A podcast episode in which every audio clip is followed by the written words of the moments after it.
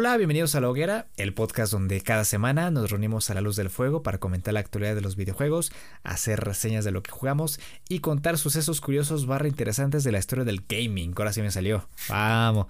¿Qué tenemos esta noche, Luisito? Claro que sí, HM. Pues el día de hoy estuvimos comentando largo y tendido el Nintendo Direct Mini, haciendo énfasis en las novedades del Pac-Man World Repack y eh, también las novedades del Sonic Frontiers. Y pues también nos dimos a la tarea de jugar el nuevo juego de las tortugas ninja, el Shredder's Revenge. Y pues les vamos a estar dando nuestras impresiones, eh, nuestra reseña, nuestro análisis a profundidad de lo que vivimos con este juego. Entonces, chécalo. Recuerden activar las notificaciones en Spotify y Apple Podcast y no se pierdan los episodios extra que no tienen fecha. Los dejamos con el episodio número 22 de la tercera temporada.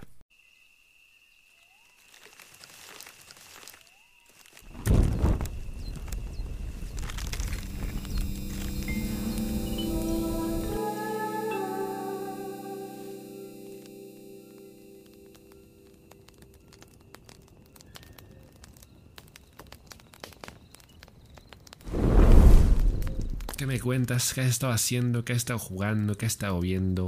¿Cuáles son tus highlights de esta semana? Mm, mi highlight de esta semana. Sí. Mi highlight de esta semana es el anuncio del juego de Pac-Man World Repack. Ese es mi highlight de toda la semana y de todo el mes y de todo el año probablemente. Neta, tanto así, güey. después del remake de The Last of Us, sí. ¿Te tocó el original para Play 1? Sí, este lo jugué. Es el que te digo que jugaba con mi papá y con mi hermano. Ah, ok. Visualmente no se ve como que hayan, que hayan hecho. O sea, digo, yo, yo entiendo, ¿no? El cambiazo de, de ser de un juego de PlayStation 1 a un juego de Play 4 o Play 5 bueno, es notable, ¿no? Un juego de hace 23 años. Pero no sé, quizás yo, yo, yo me esperaba un poquito más de los gráficos. Algo, algo más ray tracing, más, más pulido. Pero no me quejo, o sea, se ve bastante bien. Creo que recrean eh, con fidelidad los niveles del juego. Eh, lo que no me gustó fue que pues cambiaran a, a Miss Pac-Man. Pues ahora la llaman Pac-Woman. Porque ¿Ah, creo ¿sí? que no tienen. Ajá, porque creo que no tienen los derechos de, de Miss Pac-Man, los de Bandai ahora. No. Entonces cambiaron a Miss Pac-Man por eh, Miss Woman o Pac-Woman o no sé. Pac-Mom, Pac-Mom, Pac-Milf. Y también hay una cuestión ahí con las narices, no sé si estoy equivocado, pero yo recuerdo que en el juego original, en las cinemáticas, todos los hijos de Pac-Man y Miss Pac-Man tenían nariz. Y acá solo los hombres tienen nariz, ¿no? Así como una relación este falocentrista, ¿no? Así eh, A lo mejor es el órgano sexual en, en el mundo de Pac-Man, no lo sabes. puede ser, ¿no? Porque yo me los imagino teniendo sus hijos ahí rebotando, me- no sé, es- Empezaría a comer. comiendo chochi, ¿no? Qué buen servicio, eh. Fuera de eso, yo creo que se el juego se ve bastante bien. Ahí hay un añadido que en el juego original pues no lo tenía, ¿no? De que Pac-Man se puede hacer gigante aparentemente. No sé, no sé cómo voy a cambiar la dinámica del juego con eso. Eh, espero que no tanto, porque hay zonas, o por lo menos la primera zona del juego, en una costa en la isla. eh, y hay como una especie de recreación del juego clásico de Pac-Man en el que pues es el, básicamente el tutorial que te enseñan que puedes eh, comerte las pelotitas estas y luego eh, comerte los fantasmas también. Y aquí es donde muestran que podemos hacernos grandotes. No sé, no sé qué impacto voy a tener en el diseño de niveles o a largo plazo, ¿no? Un poquito más adelante en el juego. Pues ya, es, es que es mucha nostalgia este juego. O sea, te puedo decir mil cosas del juego, pero pues ninguna que vaya a ser novedosa eh, fuera de lo que es, es el juego de 1999. Muchas de las imágenes que mostraron y avances pues me trajeron muchos recuerdos. Entonces, eh, pues, es eso básicamente. Digo, para esa época, la verdad es que era, era mi juego favorito en esa época en PlayStation. Dejando a un lado Spyro, The Dragon. eh, era, era mi juego favorito y, y pues ya está, güey, eso es todo. Sí, y por, o sea, por lo que veo, es un juego que en su momento estuvo muy bien rankeado. O sea, el, el juego original recibió muy buenas críticas. O sea, parece ser un juego que en su momento la rompió para hacer. Para hacer uno más del género, ¿no? Eh, a, mí me resulta muy curioso que, a ti te entusiasme tanto este juego. Y digo, ahora lo entiendo porque pues la, parte de la nostalgia. Pero a ver, alguien como yo, por ejemplo, que el único referente de Pac-Man es el, juego clásico de arcade. De pronto como que hay mucho escepticismo de mi parte en el tema de qué ofrece un juego como este eh, que realmente valga la pena probar porque eh, Pac-Man a final de cuentas es otra de las famosas mascotas de la industria de los, de los videojuegos. Y de pronto viendo un poquito el gameplay, no sé, me acordé por ahí del Crash Bandicoot. O incluso del, propio Spyro en, cuanto a, los escenarios. Entonces, parece que va un poquito por allá, ¿no? Pero al final de cuentas, imagino que tendrá su encanto y su, su factor distintivo que lo resalte entre los demás, a pesar de que sea un poco en esencia lo mismo pero tú eres el mejor juez para eso, ¿no? Tú lo jugaste el original. Entonces tú sabes que tiene este juego que es divertido, que te haga querer volver a él. Si entramos en el terreno de qué cosas puede traer este Pac-Man World al plato en 2022, ninguna, honestamente. Pero en su momento fue un juego muy revolucionario. Em, es un plataformas con eh, una variedad de movimientos que se acoplan muy bien al personaje. Y en general los jefes de cada zona eran jefes eh, muy, muy entretenidos. Honestamente no, no creo que te pueda sorprender, pero es un juego bien hecho. Si lo hubieras jugado en 1999, mm. Cuando salió, porque yo, lo jugué, yo lo jugué en 1999, yo lo jugué en el 2003, 2002, por allá. Si lo hubieras jugado en ese momento, te hubiera parecido la polla este juego, ¿no? O sea, te hubiera parecido lo mejor del mundo, este Pac-Man World. Pero yo creo que te puede sorprender en cuanto a jugar un juego de Pac-Man en 3D. O sea, lo que es el juego. Trasladar un personaje del 2D al 3D, como hemos visto con Sonic, es muy difícil, es muy complicado. Sí. Eh, y, sobre todo porque los juegos clásicos de, Pac-Man siguen una línea muy, muy específica. Sí, sí, exacto. Exacto.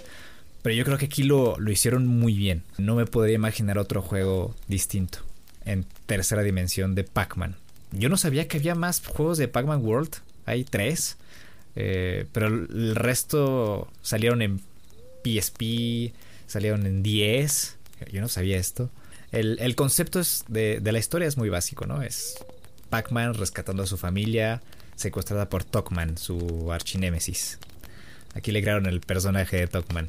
Es muy bueno, o sea, porque es una versión de Pac-Man hecha metal, sólido, mm, que sí te impone. Es como el, doppelganger del, del Pac-Man. Y el juego combina una variedad enorme de, de géneros, ¿no? Ahí por ahí podemos, podemos jugar con Pac-Man sobre una nave. Te puedes encontrar también corriendo una carrera en medio de una pista con payasos locos, con carritos chocones. Entonces, yo creo que para mí esa variedad y ese color que tenía el juego a mis, que serán 6, 7 años, era, era lo mejor para mí. O sea, ese juego era, era, lo mejor para mí. Tampoco me voy a ir muy arriba a decir que este juego es uno de los mejores juegos de la historia. Porque en esencia es, es un clon de, de, otros, de otros juegos que realmente trajeron algo nuevo y, y son referentes. Pero es un muy buen juego. De, hecho, yo creo que en este caso específico sí podríamos decir que coincide, ¿no? Es decir, por un lado, tú tienes el recuerdo de este juego de tu infancia, le tienes mucho cariño por lo mismo y por eso te entusiasma, pero por el otro lado no podemos evitar, no podemos negar que el juego original fue muy bueno en su momento, entonces eh, a lo mejor, claro, no estamos hablando de algo que rompa con el género, no estamos hablando de algo totalmente revolucionario, pero tiene su encanto y es divertido y con eso basta, ¿no? O sea, ¿cuántos personajes no han batallado con dar el salto del 2D al 3D? Pac-Man parece ser una de las cuantas excepciones en ese sentido. Entonces, pues claro, obviamente no esperas el mejor juego del, año, pero sí es algo que te asegura diversión. Y obviamente en, tu caso, pues va a ser mucho más significativo porque pues aparte lo tienes en tantita mejor resolución, con mejores mecánicas. Eso asegura que te lo vas a pasar mucho mejor y vas a revivir esos momentos cuando eras chiquito. Entonces sí, lo tienes fichado, o sea, es, este sí. es casi 100% seguro que lo vas a comprar. Sí, sí, no, este sí 100% seguro, o sea, día uno. No sé qué costo tenga, no creo que cueste 70 dólares, ¿verdad? Como el de Last of Us. Obviamente dependiendo de eso, pues será lo, la prontitud para, para conseguir este juego. Pero de que lo va a jugar este año, lo va a jugar este año. Seguro. Y luego nos tocó darle su estrenón al juego de las tortugas ninja, al Shredder's Revenge. Tengo muchas opiniones, tengo, opiniones ahí también encontradas, ¿no? O sea, mm, por una parte, creo que este juego eh, tiene toda la esencia de un beat'em up de, de, esos, esos años. Eh, tampoco es como que haya jugado muchos beat'em up en mi vida, pero este es uno de los que me, me recordó la gracia y, lo divertidos que pueden llegar a ser estos juegos. Entonces, eso dice mucho de este Shredder's Revenge, a pesar de que siento que es un juego que queda de ver en algunos aspectos, pero que es muy fino en el 90% de, de sus características. Sí, estoy de acuerdo contigo. Y la neta, fue muy curioso eh, que, que, lo hayamos jugado. O sea, yo te tengo que agradecer a ti de alguna forma por empujarme a jugarlo. Porque, a ver, este juego yo también lo tenía fichadísimo, tú lo sabes, o sea, desde la primera vez que lo mencionamos en el podcast, la primera vez que lo vimos en un anuncio, eh, yo dije que tenía ganas de jugarlo. Pero de pronto el juego salió y para mí en ese sentido pasó un poquito desapercibido, ni siquiera me enteré. A la mera hora tú fuiste el que me dijo, oye, hay que jugarlo. Y dije, va, o sea, de que lo iba a comprar, lo iba a comprar eventualmente y probablemente lo hubiera jugado, pero no lo hubiera jugado tan pronto si no hubieras dicho tú que lo jugáramos. Entonces, pues sí, hay, mucho que comentar de este Shredder's Revenge. Y, es curioso, es curioso porque de pronto leyendo por ahí en internet eh, te encuentras con reseñas que de pronto lo catalogan como eh, un juego que para hacer un beat em up y que hace homenaje a los juegos clásicos de este género de las propias tortugas ninja eh, lo, están puntuando muy bien. O sea, las críticas son extremadamente positivas para para el juego y muchas personas realmente lo están catalogando como uno de los mejores del género en mucho tiempo. Entonces, eso es curioso que se mencione porque en mi caso concreto, en mi caso particular, este es tal cual mi primer acercamiento a un beat'em up. O sea, yo nunca había jugado un juego de este género. Eh, y, es curioso porque, o sea, yo, estoy generando impresiones a partir de lo que es realmente un, primer acercamiento a, este género. Y en todo caso, antes de este juego de las tortugas ninja, mi otro referente era el, juego basado en la película animada del 2006 que tuve la oportunidad de jugar en GameCube en su momento, que era más un hack, hack and slash en 3D, que por momentos recordaba un beat'em up por el tema de las, de las, eh, de las oleadas de enemigos.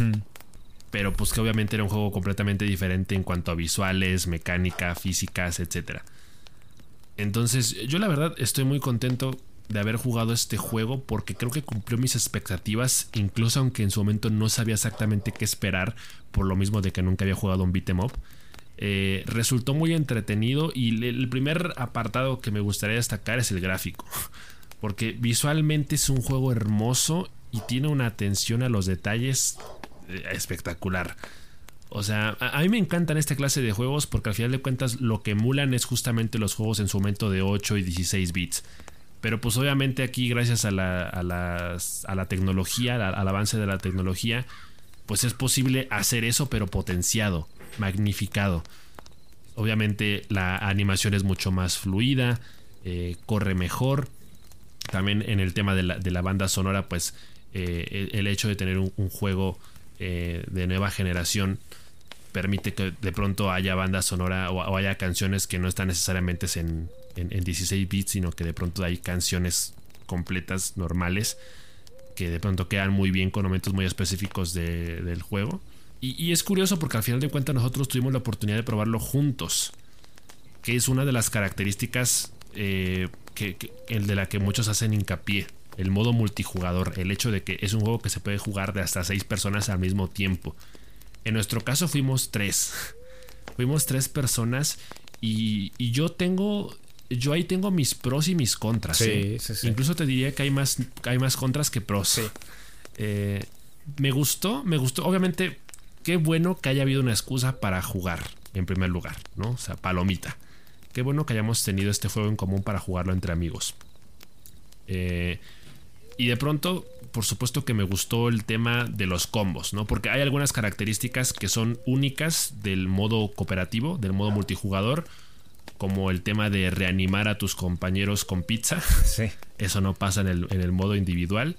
Y los propios combos en conjunto para atacar a los, a los enemigos. Eh, que dicho sea de paso, ya, ya entrando en la parte negativa, me pareció que son poco intuitivos. Y es.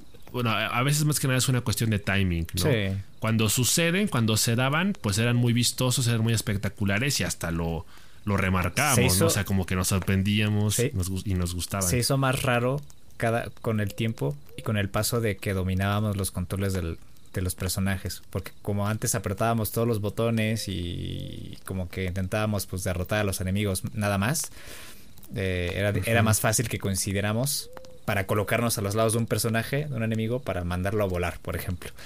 Ya cuando eres más consciente de los controles del juego, es más difícil que pase eso porque ya controlas más tus movimientos, más tus ataques y pues es más improbable den un golpe al- a los costados de un enemigo, por ejemplo, o hagan cierta, cierta cosa. De hecho, no fue sino hasta que tú dijiste tal cual, porque creo que investigaste o algo así, que, que- que nos dijiste que los combos hacían así cuando los dos estuviéramos a los dos lados del enemigo. Entonces, como que a partir de ese momento, teniendo ya la conciencia de eso, como que yo ya intenté propiciar que pasara, pero extrañamente no sucedía. Entonces, como que ya después de- me dejó de importar. Como, como que después dije, mira, si sale, qué bueno, y si no, ni modo. Pero como que sí lamenté que, que, que no fuera un poquito más explícito o que, o que no fuera más evidente el, el cómo hacer combos con amigos. Porque creo que esa parte está un poquito desaprovechada. La otra parte que definitivamente no me gustó, ahí, ahí sí para mí tiene tache guarache, fue, fue la parte de la distribución de los personajes dentro de la pantalla. A nosotros nos pasó que nos confundíamos demasiado. De pronto no sabes dónde estás porque no sabes quién eres, te confundes de tortuga. Eh, entonces, pues yo creo que de pronto, eh, digo, es un beat 'em up y obviamente eh, estamos hablando de un juego que se adapta en función del número de jugadores en pantalla. Eh, de pronto, no sé, hay más enemigos de lo habitual, o de pronto pasa que eh, la vida del, del propio enemigo es más alta para que sea más complicado matarlo y que obviamente depende de, de tus compañeros para acabarlo, ¿no? Entonces uno entiende esa parte como que sí está equilibrada, pero en, mi experiencia personal no me gustaba que de pronto no supiera dónde estaba o no supiera quién era yo y me confundiera. Pasan tantas cosas al mismo tiempo, eh, hay, hay mucha acción en pantalla que de pronto te, te pierdes. Eh, y yo creo que ese es uno de los, de los aspectos negativos. O sea, está chido el multijugador, se agradece que lo tenga, lo estábamos platicando ayer. Qué bueno que lo tenga, qué bueno que sea una excusa para juntarse con los amigos. Pero yo creo que yo me atrevo a decir que es un poquito innecesario. Si acaso diría que jugarlo en pareja está bien. O sea, máximo dos al mismo tiempo, yo digo que está Sí, bien. eso estaba pensando. Pero ya más de dos. Yo creo que ya más de dos está medio jodido. Yo creo que es uno de los grandes problemas en general del género, ¿no? Eh, la cantidad de, de personajes en pantalla. Porque sí, o sea, el ritmo del juego es rápido y digamos que la diferencia visual de las tortugas simplemente es el color. Entonces, cuando entras a jugar en las públicas, yo entré a jugar en las públicas, también lo probé. En grupos de seis es un- mucho caos. O sea, es un caos y ya nada más es apretar botones por apretar porque es muy confuso eh, y se vuelve más este el juego se juega solo o sea se convierte en un Candy Crush ese es uno de los grandes problemas de este juego eh, pero sí o sea yo, yo siento que jugarlo en parejas yo creo que puede ser todavía más satisfactorio no que estarlo jugando ahí con cuatro o más jugadores. Otro de los problemas con los que nos encontramos yo creo que fue la, la duración no o sea la duración del juego en general. Pues fueron 16 niveles que personalmente siento que pueden ser pueden resultar más largos jugándolo de forma individual y también se adapta muy bien al, al, modo arcade o sea yo creo yo también entiendo esa parte no de que jugándolo en arcade no se hace tan eh, tan largo el juego no siendo 16 niveles y siendo eh, teniendo varias fases algunos de los niveles pero creo que sí está un poco corto. Yo, yo me esperaba que el juego tuviera unos 20, 25 niveles, por lo menos, quizás. tal vez peca, ¿no? En, ese, en ese apartado, ¿no? Por, por no ser un juego tan abrumador, ¿no? Que no quiera abrumar a, un jugador nuevo que se inicia justamente en este género. Eh, y yo lo entiendo también, ¿no? Porque se nota mucho también en, en las combinaciones del juego, en, los golpes, en, el sistema de combate, que no es difícil jugar a Shredder's Revenge. Pero como te decía ayer, eh, es un juego fácil de jugar, pero difícil de dominar. Eh, y ahí esa es una parte que rescato mucho de este juego porque como jugador, pues igual prácticamente primerizo en este género, me adapté muy fácil al juego y cuando empiezas a, estudiar los movimientos, cuando empiezas a jugar con diferentes personajes y a descubrir pues el sistema de habilidades, disfrutas mucho el juego. Y eh, digamos que ahí está la, la curva de aprendizaje y también la curva de dificultad que no es tan pronunciada, o sea, no es, esto no es un Souls, e incluso yo siento que haber jugado este estos juegos y ya lo he comentado en ediciones anteriores, me ha arruinado la experiencia en varios juegos porque ya no, ya no me parece tan satisfactorio el reto de muchos de estos. Pero yo creo que aquí eh, la parte más satisfactoria es el, tramo del viaje hasta el jefe final. De momento hasta, que te encuentras con Shredder al final, ¿no? Y te, y te das cuenta que tiene como tres fases o dos fases. Es un juego que realmente se adapta a todos los estilos y esa es una de las partes que, que más me gustó justamente por lo que mencionas, o sea, de que tú de pronto entras y pues al principio nada más puedes soltar, o sea, el, juego te lo puedes pasar tranquilamente nomás soltando el chingarazo básico. Sí, el combo que básico. En el caso de los que jugamos con control de PlayStation, pues es el, cuadrado. Cuadrado, cuadrado, cuadrado, cuadrado, eh, cuadrado, y esquivar. Y ya está. Con eso te pasas el juego tranquilamente. Está chido que de pronto. Eh, o sea, el juego tiene un tutorial a empezar, ¿no? Que te va enseñando de forma gráfica todos y cada uno de los 20, 21 movimientos que existen disponibles dentro del juego. Entonces, eso está bueno porque ahí es, ahí es donde radica el valor rejugable del, juego. Por el tema de probar a los distintos personajes. Y por ejemplo, en el modo historia, em, cada personaje va subiendo de nivel conforme vas, vas progresando en el juego. Entonces hay un límite de hasta 10 niveles. Cada personaje puede llegar hasta el nivel 10 y conforme van progresando, pues van desbloqueando distintas habilidades, distintos combos.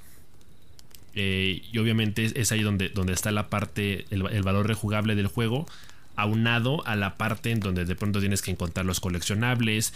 Eh, una vez que rescatas a, estos personajes como los Battletoads, eh, y les tienes que llevar los insectos, o al otro güey le tienes que llevar las cintas, los, diarios. O, los dulces, los diarios pues es ahí donde también dices, ah, ok, ahí se compensa un poquito. Y la parte arcade, pues ya obviamente es para los más viciados que quieran probar todos los combos y que quieran un, reto más, más cabrón. Porque, o sea, incluso el, propio juego, dentro de lo que es la historia principal, eh, los, los niveles básicos, pues tiene estas misiones específicas de lograr ciertos combos o de matar a los enemigos de forma determinada o incluso intentar superar el nivel sin recibir daño. Entonces, como que con esas cositas ya se va compensando el hecho de que el juego en sí sea muy corto. Eh, y, yo justamente, o sea, va de la mano con lo que estábamos platicando de haberlo jugado con amigos. Porque justamente para mí el valor rejugable está en eso, en que ya lo jugué con ustedes ya lo jugué con amigos y nos la pasamos bien y estuvo chido. Pero ahora siento la necesidad de jugarlo solo. Sí. Eh, como que ahí está la contraparte. Entonces van a ser otros 16 niveles desde cero. Eh, probando ahora distintos personajes. Porque en, mi primera run fue con, exclusivamente con Leonardo. Que es el personaje, podría decirse, más, más equilibrado. Eh, pero luego, por ejemplo, tengo muchas ganas de probar a Casey porque es el personaje más, rato, más roto del juego, ¿eh? ¿eh? o sea, literalmente, a, Casey en primer lugar lo desbloqueas pasándote el juego base, los primeros 16 niveles. Cuando terminas el juego la primera vez, desbloqueas a Casey y luego Casey es el personaje más roto porque es el más equilibrado en cuanto a, a velocidad y fuerza, pero luego también tiene la misma, el mismo rango que Donatello. Entonces está rotito. Está rotito el Casey. Pero de cualquier forma dan ganas de probar a todos los demás. Que en, sí, lo que son, por ejemplo, las, las habilidades finales. el, ulti, por, por llamarlo así. Eh, en la mayoría de los personajes vi que es prácticamente la misma. Es una ráfaga de, puñetazos. Eh, pude apreciar, por ejemplo, que en el caso de, de Abril, Abril O'Neill, es la única que de pronto más o menos se diferencia por este tema de que ella pues no usa armas como tal. Bueno, o sea, sí, pero no son propiamente armas, sino que usa la cámara, el micrófono. Sí. De hecho, fue mi favorita. está, ¿eh? está, cagado. Fue mi favorita Priya O'Neill porque es muy rápida. Yo siento que los combos con ella son más explosivos, más dinámicos, más, más entretenidos. Es muy divertido de jugar con ella. Eh, y al final yo creo que fue mi personaje favorito en este juego, a la hora de combatir. Eh, digo, mi favorito siempre ha sido Leonardo. Eh, no me dejaste jugar con él, lo jugaré en otro momento. Eh, pero. la suerte, Semen. Pero yo creo que la, la creme de este juego es April O'Neil. Es, muy rápida, quizás no haga tanto daño, pero este juego se disfruta mucho a la hora de, de, hacer combos. Yo, si te has dado cuenta, cuando derrotas a un enemigo, como que cambia la tonalidad, ¿no? Y pierden saturación. Y en ese momento ya están muertos. Pero puedes hacer que, puedes evitar que toquen el suelo y les puedes seguir golpeando y puedes seguir aumentando el combo hasta llegar a hasta donde quieras. Y con April O'Neil yo hice yo yo eh, abusé mucho de eso. Entonces a veces ya ya terminé la pantalla y me conviaba el último enemigo hasta más no poder hasta donde podía y para subir mi barra de de, de poder también para subirla antes de llegar por ejemplo con un jefe o para llegar a la siguiente pantalla y aprovechar mis, mis poderes eh, y, eso me gustó muchísimo.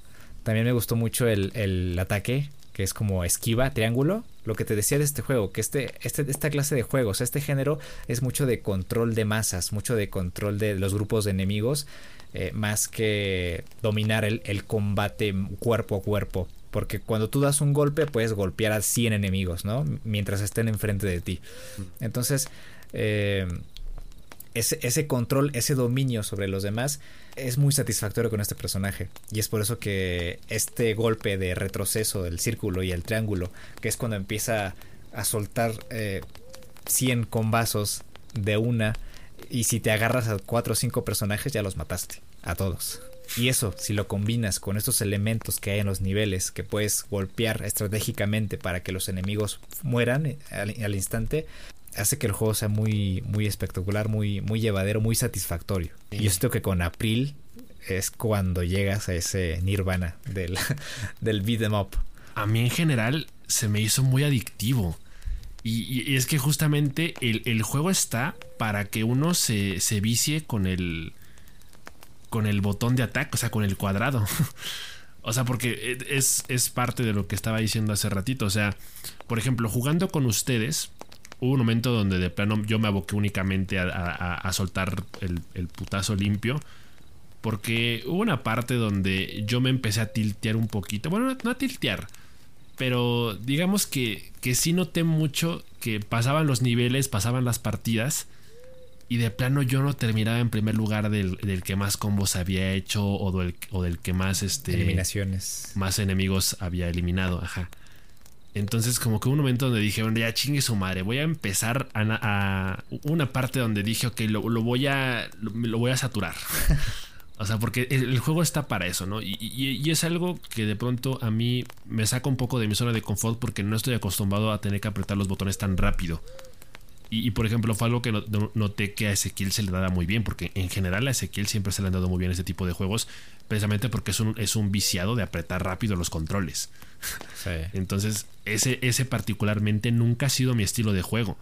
Pero este juego en particular, este Shredder's Revenge, sí me lo sacó. O sea, me, sacó ese vaguito que llevo dentro. Porque yo, yo en mi infancia tampoco fui mucho de, de maquinitas. Te lo vas a acabar con un peso. Ajá, exacto. O sea, porque literalmente todas las maquinitas a, las a las que ibas cuando te chingabas el cambio de las tortillas, pues veías puro vaguito que literalmente lo único que hacía era eh, estar presionando un botón todo el tiempo. O sea, se, trababan con ese botón. Y ya, no lo sacabas de así y de, ahí. Y, y lo, o sea, lo peor es que el juego lo permite. ¿no? O sea, es lo bueno y lo malo. El juego lo permite. Que literalmente tú te cases con un botón y ya. Con ese te lo pases todo entero.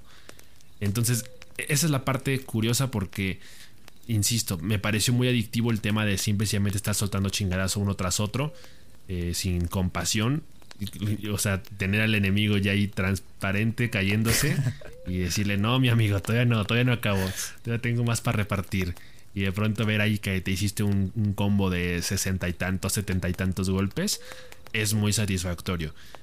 Una de las partes que definitivamente sí tengo que comentar como aspecto negativo que no me gustó para nada fue el tema de la movilidad.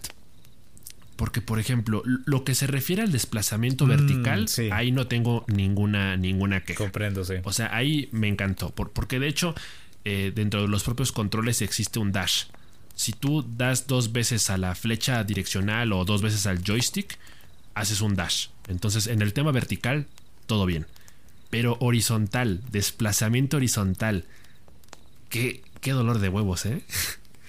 si de pronto tenías un enemigo arriba de ti, o en diagonal a ti, yo sentía que tardaba mucho en llegar a él. Ah, dijiste al revés, vertical y horizontal. Lo que dijo al revés. Al revés, lo que acabo de decir al revés. Ajá, entonces lo, que es el desplazamiento vertical es un dolor de huevos. es horrible. Eh, me sacaba mucho de la inmersión. Yo creo que ese fue el principal, el, tema, ¿no?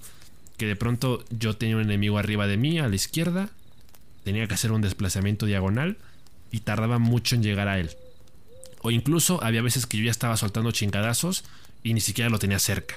Entonces esas partes como que me molestaban un poquito. Sí. Sí, sí estaba un poquito jodida esa, esa, parte de, los desplazamientos hacia arriba o hacia abajo. Que, con el tiempo los, los, enemigos ya como que te buscan, te buscan al, final. Pero luego hay veces en las que eh, pues tienes que eliminar a los enemigos porque el jefe final te está disparando o, tienes cierta prisa, ¿no? Por, por, matarlos y es, es muy, muy difícil con ese, con ese tipo de, movimientos que hay en el juego. Tienes que hacer literalmente una L para, para moverte en esa dirección y es muy incómodo, muy incómodo. Ya ni te digo si lo intentas jugar con, con las crucetas, ¿no? Ya Ya aquí la paciencia se termina. Eh, que yo para resolver eso, fíjate, lo que hice fue abusar de ese movimiento que te decía de, del retroceso y el triángulo, porque ese ataque busca al enemigo. Entonces, cuando había, cuando yo tenía esa prisa de eliminar al enemigo, eh, en diagonal abusaba de esa, de ese poder. Pero sí, era necesario que yo tuviera por lo menos un nivel de de estamina o de, de, poder para poder hacerlo. De otra forma, pues sí me jodía. me jodía bastante yo imagino, quiero creer que a lo mejor nos estamos viendo muy chavos, ¿no? O sea, porque, digo, ya, ya lo dijimos, es uno de nuestros primeros acercamientos a un juego de este género. Y pues obviamente si estamos hablando de un juego que rinde tributo a esos juegos, claro. pues yo creo que las, las mecánicas las respetan en ese sentido. Sí, sí, sí, Para nosotros se siente un poco anticuado porque a lo mejor estamos acostumbrados a cosas completamente diferentes porque pues para bien o para mal, aparentemente no somos tan viejos, eh, porque no, nos tocaron ese, tipo de juegos en su momento. Eh, entonces, claro, para nosotros es algo, es algo feo, se, siente muy rígido el tema de la movilidad, por, precisamente por eso. Yo creo que más que nada por no estar acostumbrados. Pero yo creo que al final de cuentas, si hablas de un juego eh, de nueva generación que rescata el género, que lo adapta a nuevas generaciones, pues yo creo que ahí sí lo pudieron haber hecho mucho mejor. Porque al final de cuentas tú utilizas el joystick para el desplazamiento diagonal y, lo hace. El personaje lo hace, te sigue hacia donde tú apuntas, pero se siente un poco torpe. No lo hace tan rápido, no es tan fluido. Entonces tú, tú vienes en este ritmo de, de estar soltando putas tras putas tras putas, o sea, muy rápido. Te corta. Y de pronto te corta. Ah, el pixel art es muy bonito. Es muy bonito el pixel art. Es muy simple, es muy bonito. Eh, por eso me llamó la atención el juego y te lo dije, ¿no? dije, ay, jugarlo, güey, tiene un pixel art muy bonito. Eh, y son las tortugas ninja, ya está, ¿no? Vamos a jugarlo. Se puede jugar en, cooperativo. Sí, o sea, de hecho, el juego tiene estas cinemáticas eh, con animación moderna que al final de cuentas traen a colación la, la parte clásica de las tortugas ninja. Entonces todo el tiempo tienes contenido que al final de cuentas es muy nostálgico, pero al mismo tiempo es muy novedoso. Y es muy bonito porque, o sea, yo lo dije, o sea, jugando el juego, apenas entrando al juego, viendo la cinemática, los, los créditos iniciales, dije, tengo ganas de ver la serie. tengo ganas de ahorita salir del juego e irme a buscar dónde ver la serie de los, de los 80s o mínimo la de los 2000, la del 2004, que, que son de las mejorcitas y, y, que pues, realmente uno, uno, les tiene cariño porque pues a, a, nosotros sí nos tocaron esas series, eh, al menos un poquito ya a principios de los 2000. Y, y, pues obviamente es, es, es, nuestro referente, entonces sí, sí nos sí nos pega un poquito la parte de nostalgia en ese sentido. Y, es muy, muy interesante porque al final de cuentas eh, el juego es de Nickelodeon. O sea, las tortugas ninja ya son de Nickelodeon, ya llevan rato siendo de Nickelodeon. Creo que lo fueron, la transacción se concretó por allá del 2017-18. Y, y esto al final de cuentas forma parte de la estrategia de Nickelodeon de expandir la marca y atraerlos hacia una nueva generación de fanáticos. Entonces, lo hicieron muy bien al poner a las tortugas en, su género clásico, porque obviamente tienen muchos más juegos de otros géneros, pero el beat em up es donde las tortugas siempre han pertenecido, donde realmente destacaron en, la industria de los videojuegos. Entonces, eh, me parece muy apropiado que hayan decidido sacar un juego en pleno 2022 de las tortugas ninja que sea un beat em up, eh, que al final de cuentas se siente muy fresco. Y pues la verdad, yo sí puedo decir que es, que es un juegazo, me gustó mucho y pues ojalá que sigan por ahí. Eh, obviamente las tortugas ninjas son toda una franquicia, o sea, no solo son videojuegos, yo ahora estoy expectante por ver qué más hacen con las futuras series, con más películas, en tanto no las dirija Michael Bay. eh, pero estoy entusiasmado y estoy contento por haber tenido esta, esta oportunidad. Porque a final de cuentas, este es el tipo de experiencias que uno sabe que son de las imprescindibles. Porque de pronto uno sabe de la existencia de todos los juegos clásicos, eh, de las tortugas ninja o de cualquier otro, de cualquier otra propiedad intelectual. Y uno sabe que estos son los juegos a los que hay que ir para tener el conocimiento de, de dónde vienen, ¿no? Y, yo creo que este juego, eh, incluso sin que nosotros hubiéramos probado ningún otro juego de las tortugas ninja antes o ningún otro beat'em up, eh, yo creo que nos, nos hace entender y apreciar lo que es.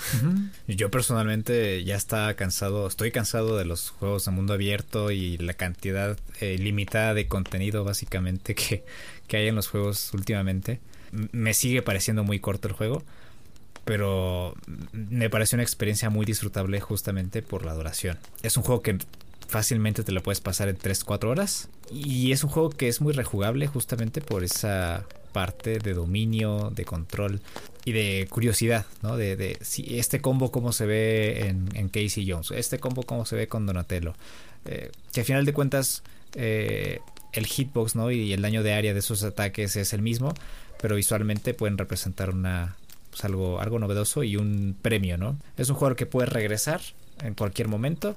Eh, es un juego que te puedes pasar las veces que quieras y no necesariamente tienes que dedicarle 60 horas, 50 horas para poder disfrutar o para poder terminártelo. Entonces es esa clase de juegos que necesitamos, es esa clase de géneros que necesitan, eh, que necesitamos recuperar, yo creo. Y no sé, eh, yo, yo quedé muy viciado al, al género. Te digo que estoy seriamente eh, pensando en jugarme la serie de River City. Y pues ya después de ahí ya vemos que sigue. Sí, no, sí. Yo, de hecho ahora mismo le tengo muchas ganas al, al, juego de Scott Pilgrim. Ah, también. Porque como que siempre han sido, ha sido de los referentes del género. Sí, sí, sí.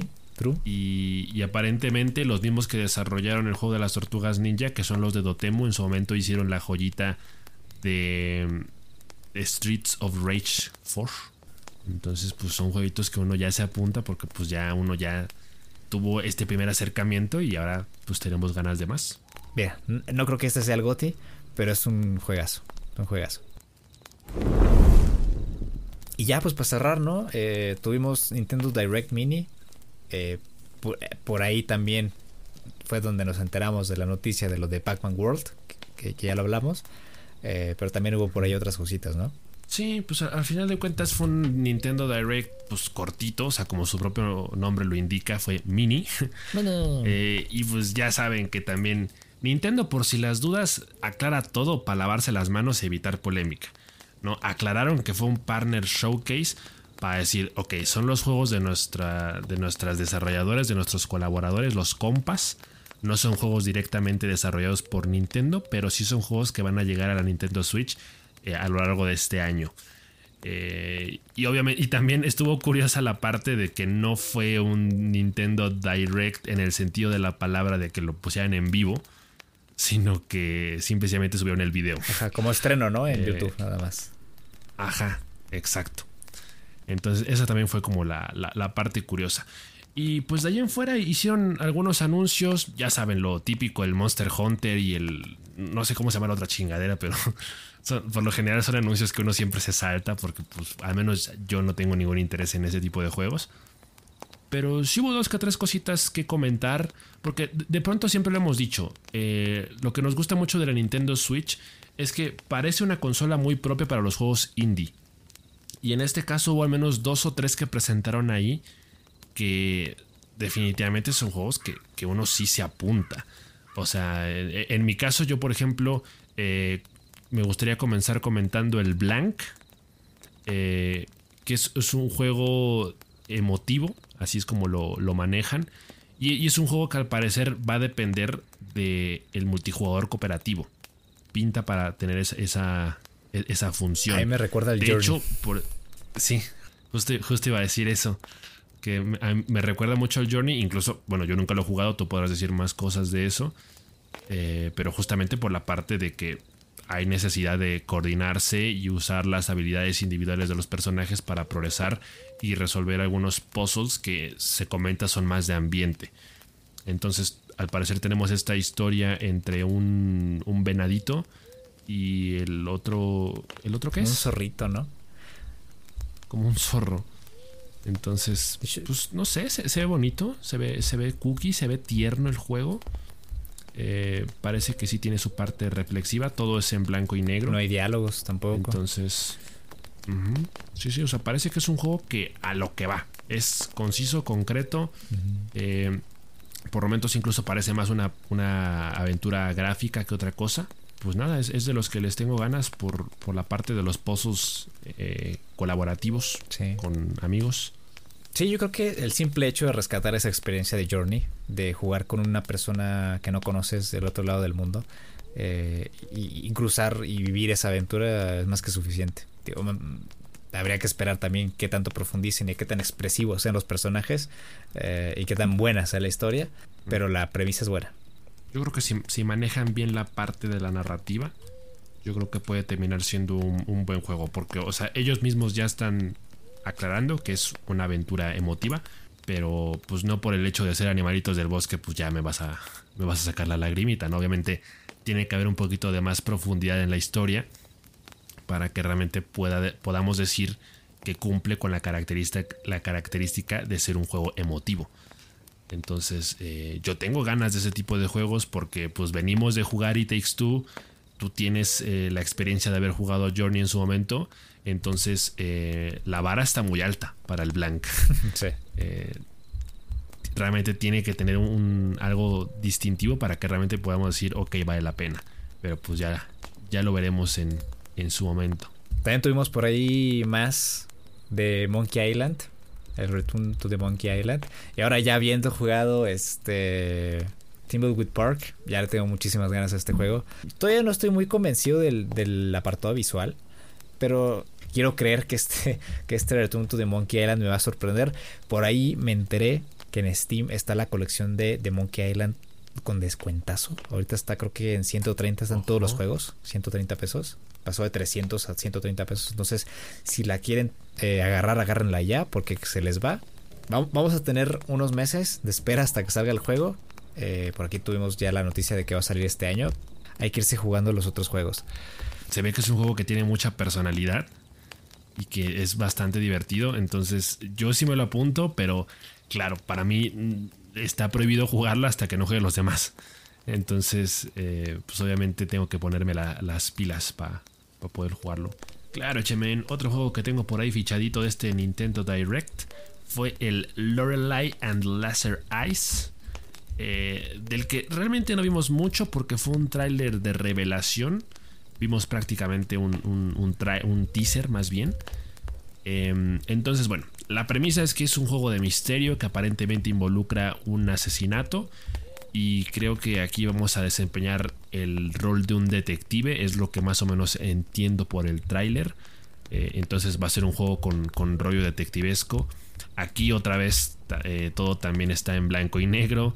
Eh, no, no me convencen mucho los gráficos, la, animación, el, estilo de dibujo.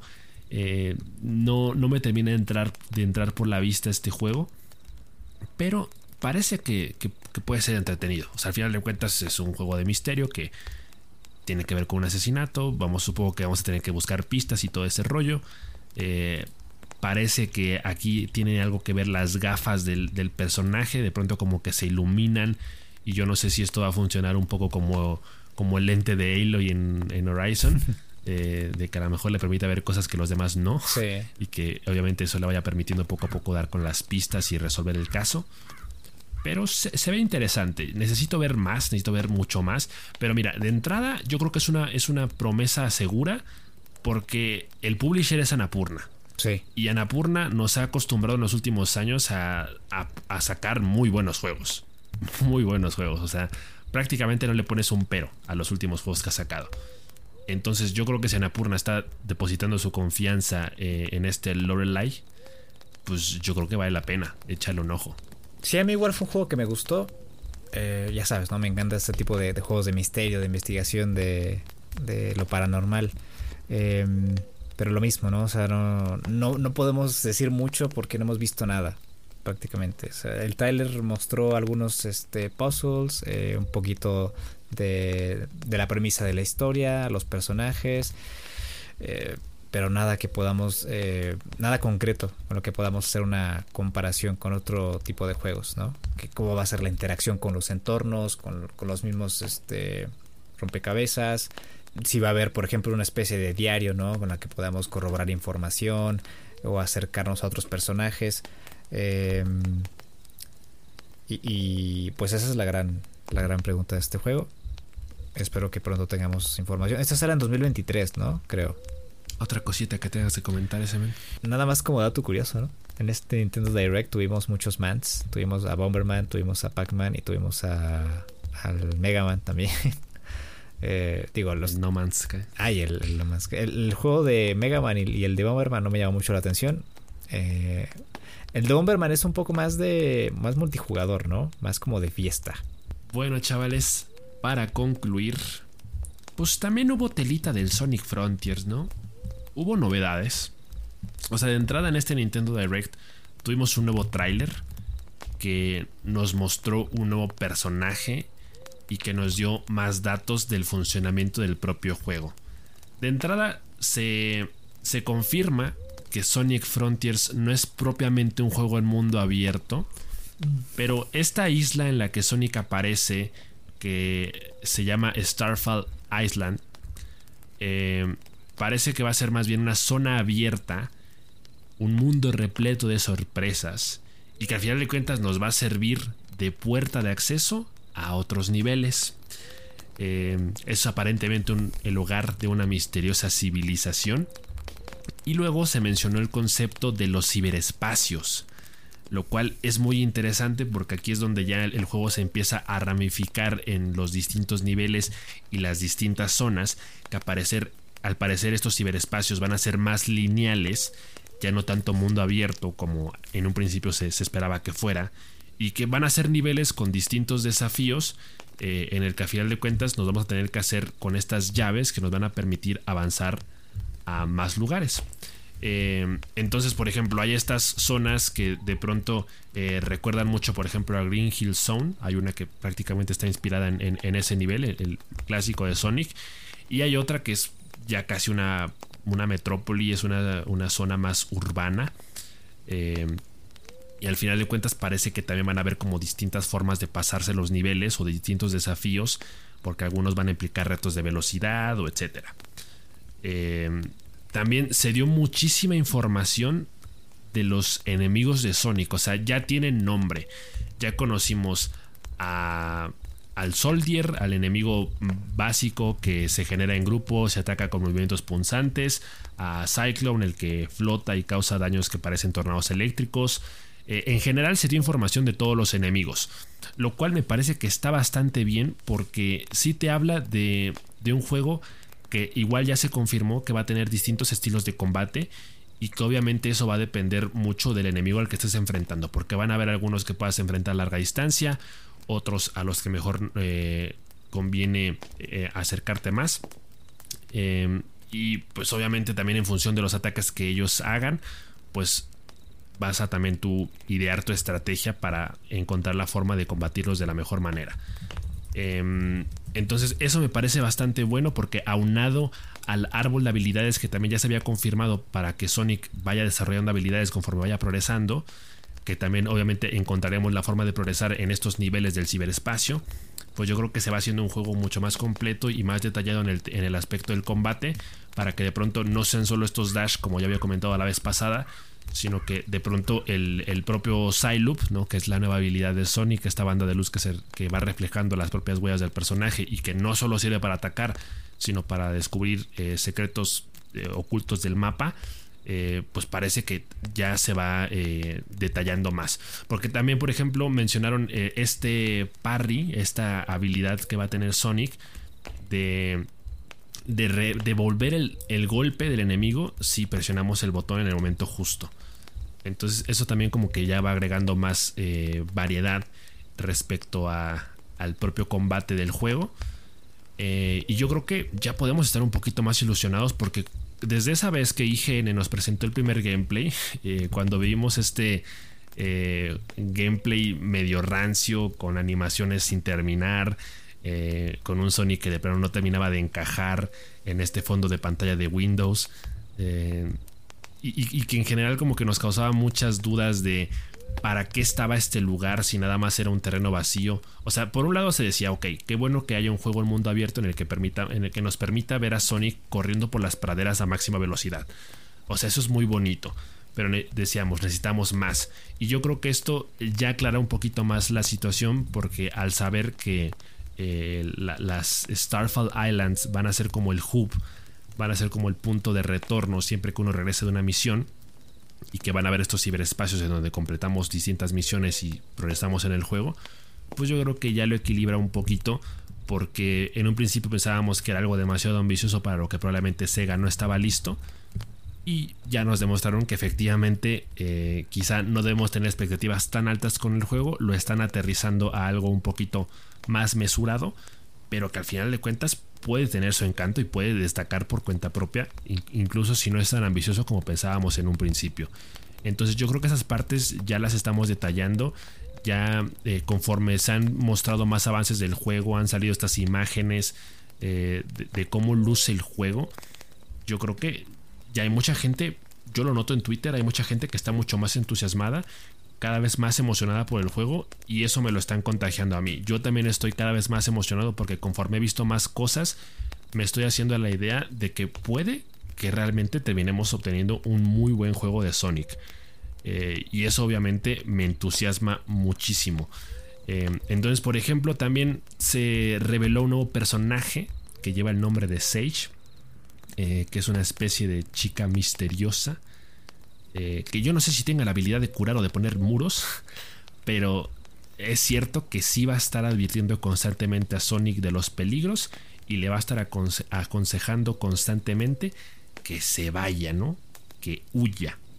Eh, entonces es un juego que parece ocultar una historia bastante interesante.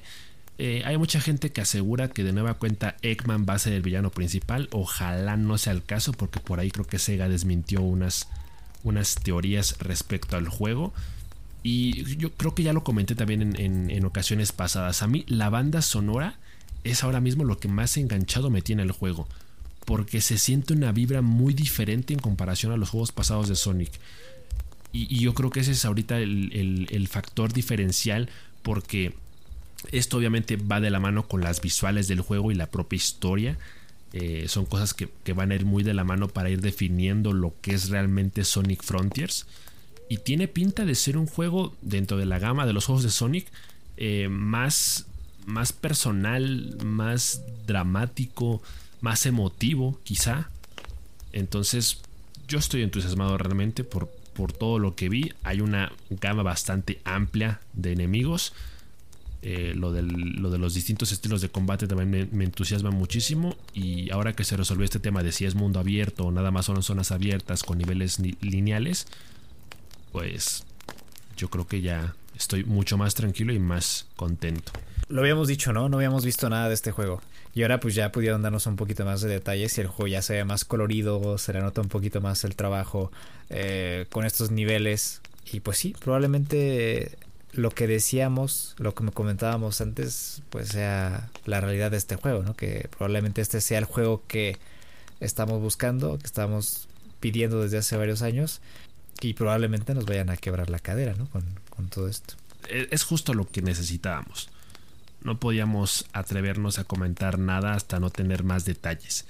Y ha sido la propia Sega la que en los últimos días, tras, tras el tráiler de, del Sonic Frontiers en el Nintendo Direct, pues ha ido revelando poco a poco más información.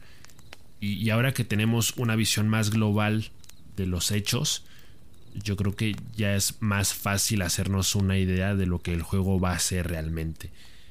Y lo que hemos visto hasta el momento, yo creo que es prometedor. Y por lo mismo, insisto, estoy más tranquilo y aún más entusiasmado que antes. Entonces, qué bueno que vaya por la dirección correcta. Eh, Sega sigue necio de que el juego va a salir en 2022, pese a, los comentarios de los fanáticos de retrasar el juego. Pero yo, creo que si, si mantienen sus decisiones por algo. Yo creo que quiero creer, quiero tener fe de que si tienen la confianza de sacar el juego en, Navidades de este 2022, es porque realmente confían en tenerlo terminado. Entonces, pinta bien, pero pues, hay, que seguir rezando y esperando. Y bueno, pues yo creo que esto será todo por esta noche. Nos estamos viendo entonces la siguiente semana Recuerden activar las notificaciones en Spotify y Apple Podcast y no se pierdan los episodios extra que no tienen fecha. No sé qué tanta cosa vaya a haber la siguiente semana. Probablemente tengamos algo importante. Probablemente no. Después de que ahora Cory Barlog acaba de decir que. Acaba de desmentir ese rumor de que íbamos a tener un avance de God of War mañana. Eh, cuídense mucho. Tomen agüita. Mandamos un abrazo. Gracias por escuchar el podcast hasta acá. Y nos vemos la siguiente semana. Hasta la próxima.